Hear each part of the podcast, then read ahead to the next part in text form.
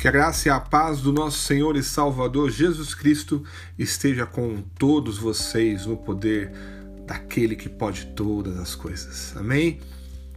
Deus abençoe sua vida em mais um devocional semear. 2 Coríntios 12, 9.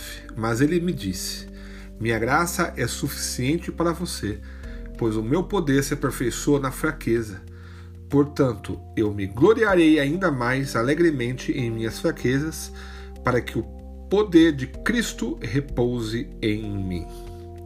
Quando a gente pensa numa vida de poder, a gente sempre imagina algo forte, né, inabalável, cheio de autoridade, capacidade, né? E sim, normalmente é o que todos possam considerar dessa forma, mas na realidade não é bem assim não. Por vezes nós descobrimos uma grande força quando nós estamos frágeis, muitas vezes é assim. É intrigante também que como a lógica de Deus às vezes parece confundir a nossa compreensão natural de força e poder, né? Mas quando nós estamos fracos da nossa própria força, é aí que somos fortes na força do Deus vivo. E nesse versículo a gente lê uma resposta dada por Deus a Paulo, depois de ter orado três vezes pedindo que ele fosse tirado um grande sofrimento, um espinho na carne, assim como diz a palavra de Deus. E a graça de Deus é o que nos basta. A graça de Deus é o que bastava para Paulo. E o seu poder é aperfeiçoado em todos nós quando nós estamos fracos. O espinho na carne de Paulo, ele serviu para ativar a sua total confiança na força do Deus vivo. Assim também nós, é, quando a gente está fragilizado né, pelos sofrimentos da vida, aí a gente encontra um maior poder que provém das mãos do nosso Deus, das mãos do nosso Senhor Jesus Cristo. Só poderemos viver com esse poder, o poder da verdade, quando a gente se apoiar na força de Deus e não em nós mesmos. Nós devemos viver com o poder pela graça de Deus.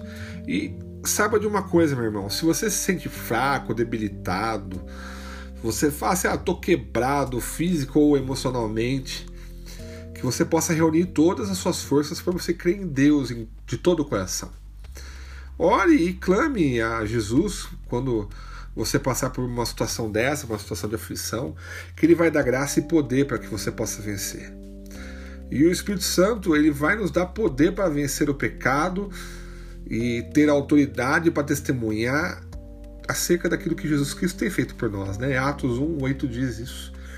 Aproveite também, irmãos, os problemas que nós vamos passar durante as nossas vidas para que a gente possa desenvolver uma amizade mais profunda com Deus. É sempre na dificuldade, sempre na situação mais difícil é que você busca mais a presença de Deus.